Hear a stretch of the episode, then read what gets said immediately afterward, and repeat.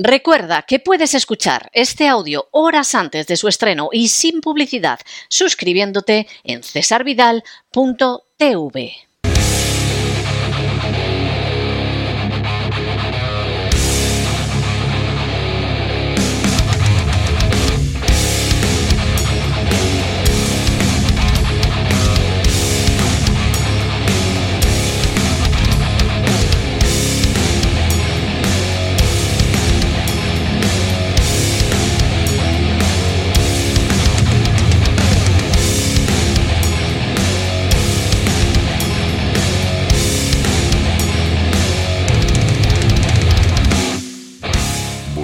el Cao con César Vidal y Gustavo Vidal.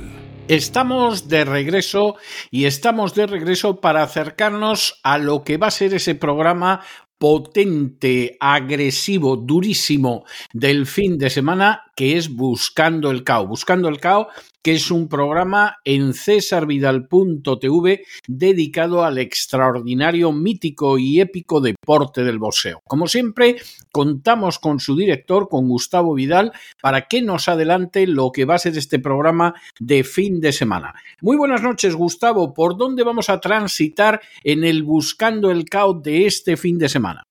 Muy buenas noches, pues de lujo, de absoluto lujo esta noche, porque nos vamos a las Islas Vírgenes, ni más ni menos, a las Islas Vírgenes de Estados Unidos.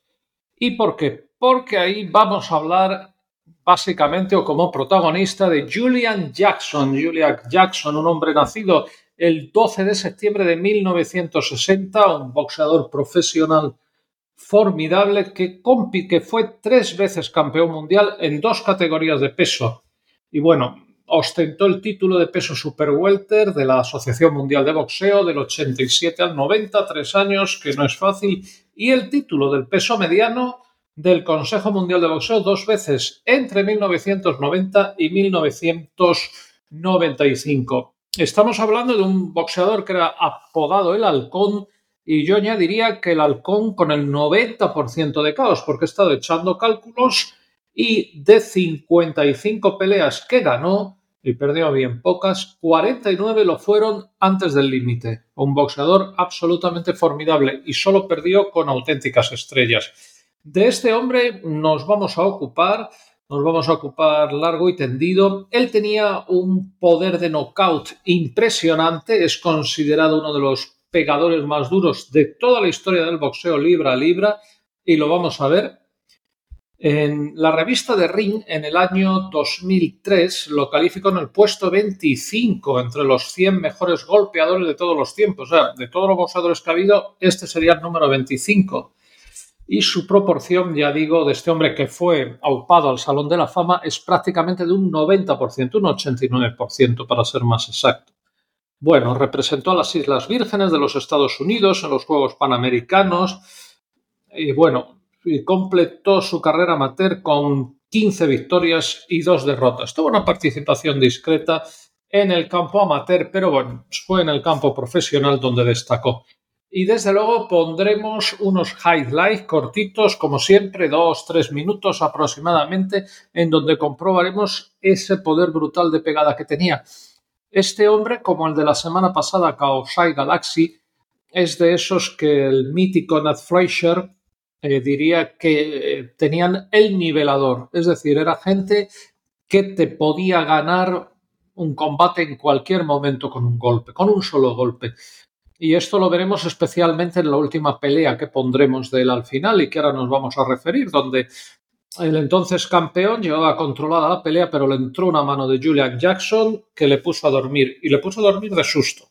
Después de estos highlights nos iremos a hechos importantes que ocurrieron en el mundo del pugilismo en días como hoy. Y estoy pensando en Detroit, cuando Detroit era Detroit, lo que era Detroit, la ciudad industrial, no, no el estercolero que es ahora, por desgracia, un 18 de noviembre de 1970 en una pelea muy esperada porque el mejor para muchos peso semipesado de todos los tiempos aspiraba a conquistar la diadema universal de los pesos pesados pero el problema es que en los pesos pesados había un animal que se llamaba Joe Fraser, de Beaufort, Carolina del Norte, ya afincado en Filadelfia, y le propinó un KO espectacular en el segundo asalto, merced a esos míticos ganchos de izquierda que daba y que desde luego vale la pena que, la gente lo visione y lo busque luego porque fue una derrota espeluznante. Son unos golpes que los ves y casi te duelen.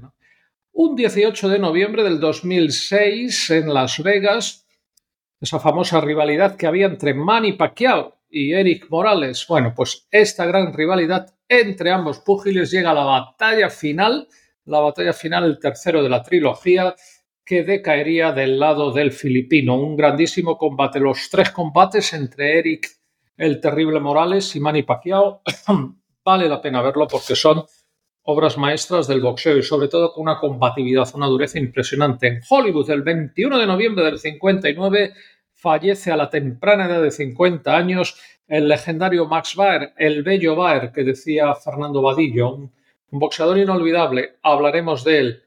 Y ese mismo día, pero unos cuantos años después, en el 87 y en Las Vegas, Julio César Chávez acaba con Edwin el Chapo Rosario en el asalto primero, un combate muy esperado. Aquí el guerrero Chávez gana la diadema de la Asociación De Boxeo de los pesos ligeros.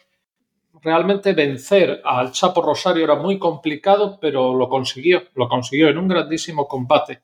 Una efemérides que no podemos pasar por alto entre los días de la pasada semana, el 22 de noviembre de 1986, también en Las Vegas, donde un huracanado, una especie de tsunami, esa palabra que se dice tanto ahora, eh, llamado Mike Tyson, rompe el récord de, de los pesos pesados de la, en juventud y se proclama campeón del mundo, rompiendo aquel récord que tenía Floyd Patterson. Se convierte en el campeón del mundo de los pesos pesados más joven de la historia. Creo que fue aquí donde el famoso Cassius Clay, que ya estaba con Parkinson y que había perdido con Trevor Berbick, bueno, hacía muchos años cuando se tenía que haber retirado, le dijo aquello de hit por mí, pega por mí.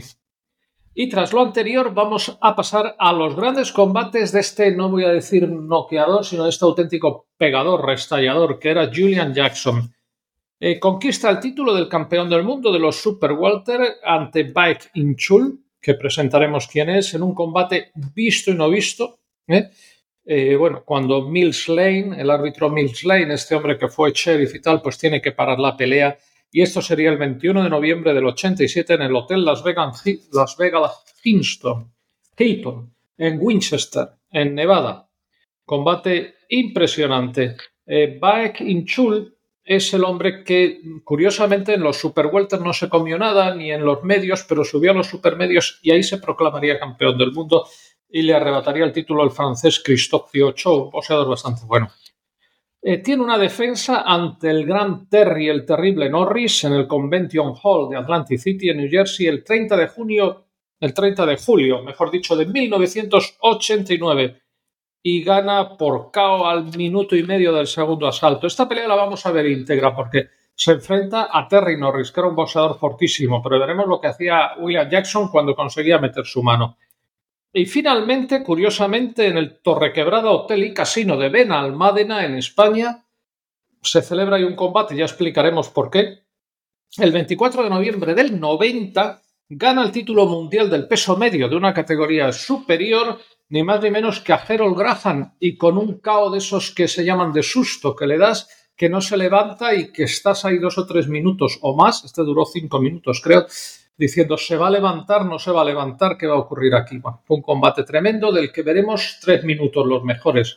Y después de esto, pues nos iremos a nuestra recapitulación y despedida sureña. Pues no se hable más. Muchísimas gracias y Gustavo y seguro que lo vamos a pasar muy bien este fin de semana en Buscando el Cao.